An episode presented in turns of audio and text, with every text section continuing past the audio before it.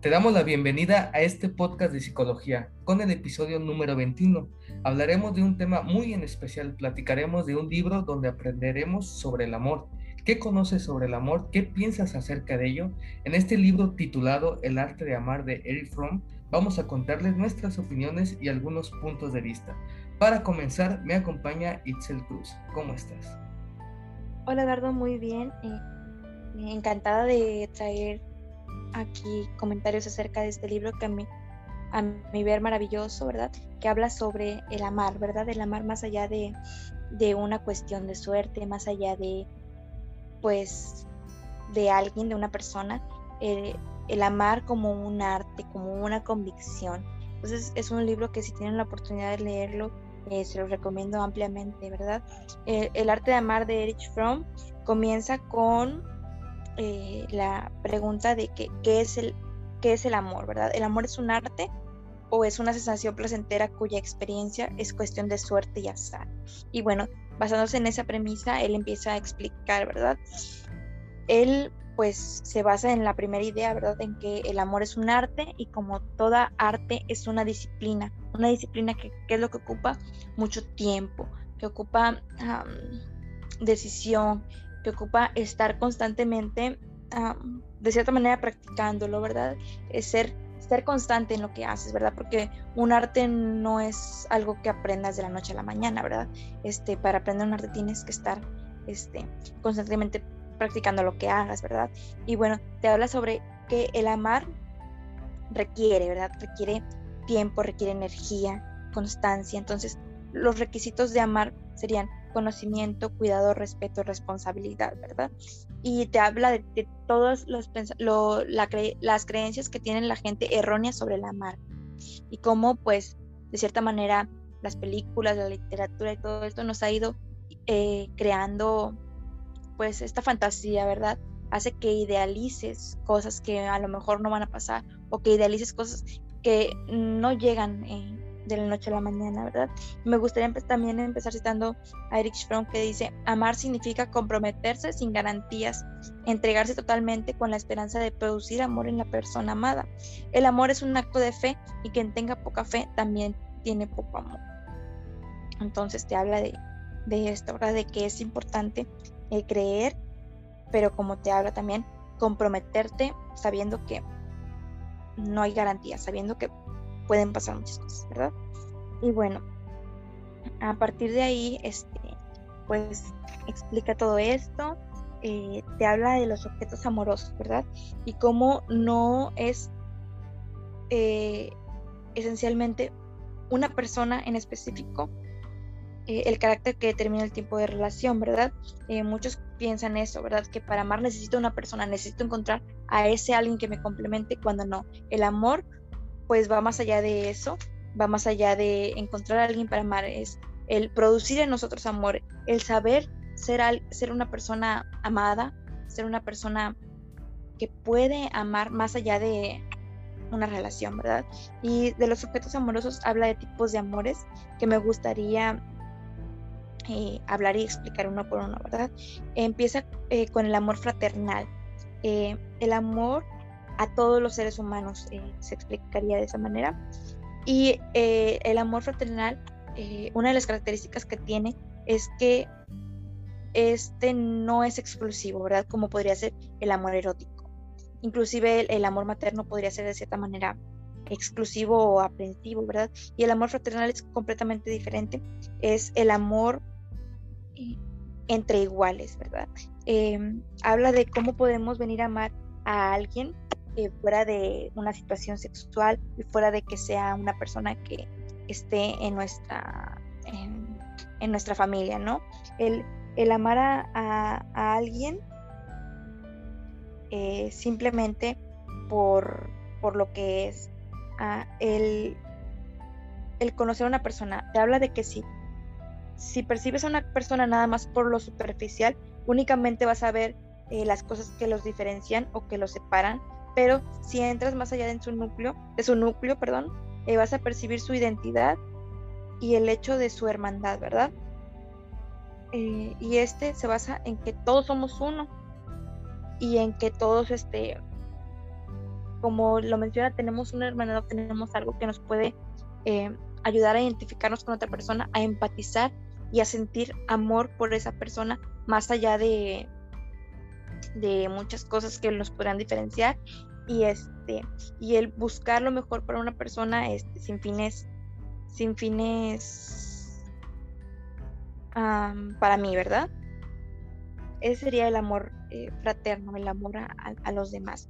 Ahora vendría el amor materno que muchos eh, lo consideran eh, una de las formas más elevadas de amor o el más sagrado ya que el amor materno se consideraría amor al desvalido, ¿verdad? Es como muchos lo llaman, porque es un amor desigual. El, el, amor fraterno que hablábamos es un amor entre iguales, un amor, como te dije, este, que no tiene exclusividad. El amor materno, bueno, es el amor desigual, el amor que siente una madre hacia su hijo. ¿Por qué? Porque yo lo, porque yo lo traje al mundo, porque me necesita, porque, como te lo menciono, está desvalido, ¿verdad? Y el, el, el bebé, el, recién nacido, va a amar a su madre porque su madre es su proveedora de vida. Si su madre no estuviera, si su madre no le proviera, no le diera todo de ella, ese niño este, estaría muerto, ¿verdad? Su madre es su fuente de vida y por eso la ama y la madre lo ama a él porque él la necesita, ¿verdad? Y bueno, eh, H. Fromm hace comparación del el amor materno con una parábola de la Biblia con eh, la tierra prometida, cuando Dios le dijo, le prometió a Moisés que los llevaría a una tierra donde abunda leche y miel. Y bueno, la leche en este libro es el simbolismo del primer aspecto del amor de la madre hacia el hijo, ¿verdad? El cuidado y la afirmación que ella le da. Y habla de cómo todas las madres pueden venir a darle esto a sus hijos, ¿verdad? La leche y bueno, la, la miel de manera simbólica que habla sobre la dulzura de la vida, el amor que la mamá le va a transmitir a su hijo, el amor por la vida y la felicidad de estar vivos. Entonces, este, Erich Fromm habla de que todas las madres pueden proveerle de esta leche al hijo, del cuidado y la afirmación, pero pocas la miel que va, habla de la dulzura y el amor de vivir. Y habla también sobre cómo la madre que le, da vida, que le da amor a su hijo, también puede transmitirle este aquellos sentimientos desagradables, ¿verdad? Eh, cómo puede contagiarle este amor, pero también aquellas, aquellas cosas no agradables. cita que el amor es tan contagioso como la ansiedad y como si a lo mejor esta mamá no tiene estos sentimientos de amor, a lo mejor siente un rechazo hacia, hacia su hijo, siente algún desprecio, este lo va a, sentir, lo va a resguardar, ¿verdad? Entonces es, habla sobre lo, que le puede transmitir la mamá cuando no tiene realmente el amor, ¿verdad? La importancia de, del amor de la madre hacia el hijo. Y bueno, eh, transmitido sanamente es o sería el amor que se da sin obtener nada, ¿verdad? La madre ama al hijo porque, porque sabe que es suyo porque sabe que le necesita y sabe que no va a obtener nada de él. ¿verdad? Pues que el niño está teniendo vida a través de su madre, la madre no va a obtener nada del niño. Y aún así le ama, y aún así lo, lo provee y le protege. Bueno, el amor erótico es el más conocido, ¿verdad? Es el que usualmente todo el mundo quiere encontrar y también es la forma de amar más engañosa, ¿verdad? El amor erótico te habla de una unión, de una fusión, también de una exclusividad, de de demandas que algunas veces están muy lejos del verdadero concepto del amor, que la gente se crea esta idea de que el amor erótico es encontrar a mi pareja y esta me pertenece, ¿verdad? Piensan que el amor erótico, porque estás con una persona, esta ya pierde su individualidad. Y esto no está del todo correcto, ¿verdad? O no está correcto. El amor debe ser esencialmente un acto de voluntad eh, la decisión de dedicarle nuestra vida a esa persona. Y bueno, el amor erótico, como te dije, a veces se confunde, ¿verdad? Se confunde con esta experiencia eh, que se siente al inicio, la experiencia de, de estar enamorado, la, experiencia que tienes al inicio de una relación, de querer conocer a esa persona, de querer estar todo el tiempo con él, porque de cierta manera tiene mucha sorpresa todavía y sabemos que la etapa del enamoramiento termina en algún momento y de ahí, bueno, sigue la decisión de seguir o permanecer enamorado, ¿verdad? Eh, el enamoramiento pues pasa y ya de ahí lo que venga es una decisión que se toma entre las dos personas que toman esta, pareja, ¿verdad? Bueno, eh, el otro sería el amor a sí mismo, ¿verdad? Y este tipo de amor, muchas personas lo, ven como un acto de egoísmo, como eh, si amarte a ti mismo fuera, ah, fuera un acto narcisista, cuando es muy importante o es uno de los pilares más importantes para que tú puedas amar a, otros, el que tú seas consciente de, ti, te ames a ti mismo, ¿verdad? Y de igual manera, eh, From cita, la, cita los pasajes bíblicos donde te dicen amarás a tu prójimo como a ti mismo. Y esto, este, pues te habla de que ames en una situación igual, ¿verdad? Voy a amar a mi prójimo, pero también me tengo que amar a mí mismo y habla sobre la propia integridad, la propia integridad que tenemos y del amor y la comprensión que tenemos que tenernos para de así, de esa manera en la que nosotros este, sabremos amarnos, poder venir a, externarlo, ¿verdad? Poder venir a, amar de igual manera a aquellas personas que, que están en mi círculo y que no lo están, ¿verdad? Porque te habla de que tengo que amar a todo el mundo y de igual manera me tengo que amar a mí. Entonces, el amor a mí, el amor a sí mismo tiene que estar inseparablemente ligado al amor que le puedo dar a cualquier otra persona, ¿verdad? Te habla de que no puedo venir y decir que amo mucho a mi pareja, que, que amo mucho a mi madre, que amo mucho a mis hermanos. Si en mí, si por mí no estoy teniendo un amor, si no estoy respetándome a mí mismo y este, amando lo que soy, no puedo venir a amar a otra persona muchos, como te mencionaba, muchos piensan que el egoísmo eh, y el amor están lejos de ser, de ser idénticos.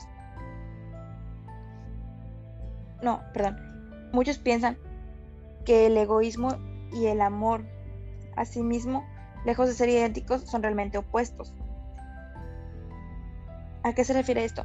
Rompe el, la creencia que tienen de que si te amas a ti mismo es un acto de narcisismo.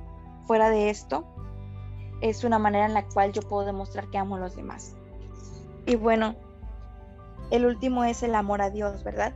Este Erich Fromm lo habla por, por bueno, pues sus, creencias, ¿verdad? Y habla de la, la importancia que tiene el amar algo más, ¿verdad? Habla sobre la necesidad de amar para superar esta experiencia de separatividad. Entonces te habla de la manera en la cual tú puedes amar una deidad, eh, la cual le da sentido a tu, a tu existencia, ¿verdad? Le da este, un propósito.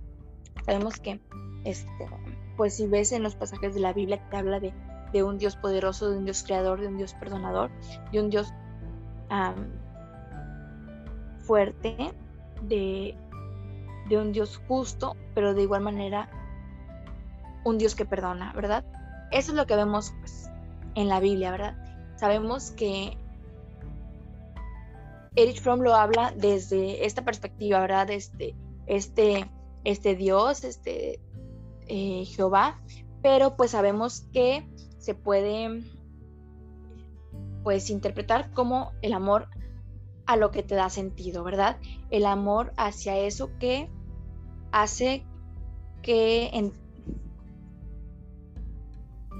el amor hacia lo que te da la respuesta, ¿verdad? Eh, a lo mejor puedes no referirte al, al mismo, ¿verdad? O incluso el amor a la vida lo puedes sustituir por el amor a Dios. El amor a todo lo que me rodea, el amor a la naturaleza, el amor a, a, la existencia en sí podría suplantar el, lo que Sí, pues como bien lo, lo, dijiste, de, de, estos tipos varios de amor que presentan las ideas de Eric Fromm, eh, es muy importante conocer eh, estas ideas, ya que viene como, como siempre un punto de, de reflexión, porque al principio No, decía que les iba a dar como una guía de cómo amar, sino que se basaba en las teorías que, que en ese momento él podía explicar y también viene en parte de mucho de, su vida, en cómo fue evolucionando como persona y también aquí nos propone diferentes postulaciones de lo que es el amor, como bien lo has explicado en todo, en todo el episodio. Es muy importante tener conciencia de todo lo que, no nada más de, del amor en, en, sí de la pareja, porque es lo primero que se nos viene en mente de que si hablamos de amor, hablamos de una pareja, de si tenemos una pareja, somos felices, ¿no? Y entonces, como bien lo, lo has apuntado de una manera muy clara, de si tú no produces amor, ¿cómo puedes tú producir amor en tu entorno, en otras personas y en ti mismo? Es muy es muy difícil tener esa conciencia porque no muchas personas tienen como la capacidad de estar solos, de descubrirse a sí mismos. Y es lo que mucho apunta Eric Fromm en sus diferentes ideas, que la manera de amar, paradójicamente, citándolo a él, es estar conviviendo con, un, con uno mismo. Entonces ahí viene también una, una controversia importante porque muchas personas al estar solos tenemos esa, esa parte de dos respuestas, que si nos hundimos en una tristeza o pensamos que no podemos estar tranquilos porque al momento de estar solos, como bien lo menciona en su libro, tenemos esa angustia, tenemos esa tristeza y no tenemos esa base de identidad en nosotros. Entonces también lo que menciona a lo largo de, del libro, ya en la parte, en los capítulos eh, donde viene ya en la parte social, después de, hablar de estos tipos de amores, viene también esa parte negativa, por así mencionarlo, que si tú no encuentras esa identidad, que si tú no tienes esa reflexión en ti y no tienes como el conocimiento, que es muy importante el conocimiento a ti mismo ya para iniciar una relación y también en tu entorno, porque vemos aquí que inicia desde primeramente desde el amor infantil de esta parte de los padres. Entonces, si, si tenemos una infancia muy diferente, que lo mencionó porque él es psicoanalista, entonces él lo que mostraba mucho era en la parte de la conciencia materna y de la conciencia paterna, que era muy interesante liberarse en esta parte ya como persona autómata, que es que ya se refiere aquí lo que es el ser humano, que ya debe de ser independiente de un amor maduro para tener bien conscientizado lo que es una conciencia materna en el en esta parte ya que él lo hablaba que se refería en muchas ideas a Freud, que unas las las pues como que tenía esa postulación y otras difería bastante, ¿no? Entonces es muy importante conocer estas ideas porque ahí hay un gran estudio donde en estas conciencias, si tú tienes, digamos, no sé si has visto en ejemplos que muchas parejas o muchas personas se parecen mucho a los padres o buscan las mismas actitudes de los padres y viene todo un fondo porque pues no tienen, no se han liberado de esa parte materna, que es algo que no se puede controlar, que bien lo mencionó Fromm, no tiene un control en sí mismo, es algo indispensable. Y en la parte mate, en la parte paterna sí hay un control, pero aquí ya es un poquito más autoritario. Aquí de, como lo menciona, aquí debe de ganarse. Entonces aquí yo te doy el amor porque eres mi hijo y mereces ser como yo. Entonces ya aquí en esta, en esta llegando a un fondo más, más analítico nosotros mismos, tenemos que tener esa parte consciente de nosotros, de tener esa capacidad de amar, ya con estas conciencias que bien lo, lo, lo, propuso Front de la parte paterna y la parte materna, porque si no vienen contra vienen contradicciones en tu vida adulta, ya vas entrando en un, en un círculo donde ya en esta parte vas encontrando transferencias que, que mucho se dio en la vida de From, en esas transferencias por parte de su madre, que era muy, muy estigosa, que estaba muy, muy junto con él y que no sentía esa parte madurez de From, aquí bien explica y bien lo apunta, en la parte solitaria es donde nosotros encontramos y nosotros producimos el amor y en esta parte ya es la, manera madura, que te amo porque te necesito, que es lo que viene en, en, lo que mencionaste al inicio, de en esta parte de un amor maduro. Eso dice el amor maduro. Entonces es muy interesante conocer todas las ideas y invitamos que lean este libro porque sí tiene bastantes cosas que analizar y también hay otras cosas muy interesantes, muy especiales en esta parte del amor que sí viene a, gran apertura de nosotros para conocer no nada más lo que nosotros con, lo que nosotros vemos en nuestra cultura, en nuestro diferentes entornos sociales que pensamos que el amor, como en, una, en un apartado lo, explicaste, el amor bonito, el amor sentimental, ¿no? E, esa parte de las películas, de, de, todo, lo que, todo lo que produce la sociedad, pensamos que así es y es algo que no es real. Se maneja desde la fantasía, desde lo irreal y no viene en esa parte para mejorar como uno mismo y también mejorar y así estás en una relación. Entonces los invitamos a que lean este muy bonito libro ¿Y qué tal te pareció Itzel para concluir? Es un libro muy interesante que, que rompe esas expectativas que tienen muchos de, del amor, esas ideas erróneas, y te da una, una visión diferente, ¿verdad? Una visión sobre lo que verdaderamente es eh, amar, sobre que amar es dar, ¿verdad? Como de amar el sacrificio. Y como, como te lo mencioné, y es bien importante, amar es más allá de encontrar una persona, ¿verdad? Entonces, este es un libro que a mí me gustó mucho, es un libro que, que recomiendo ampliamente y que espero que a las personas les guste bastante también.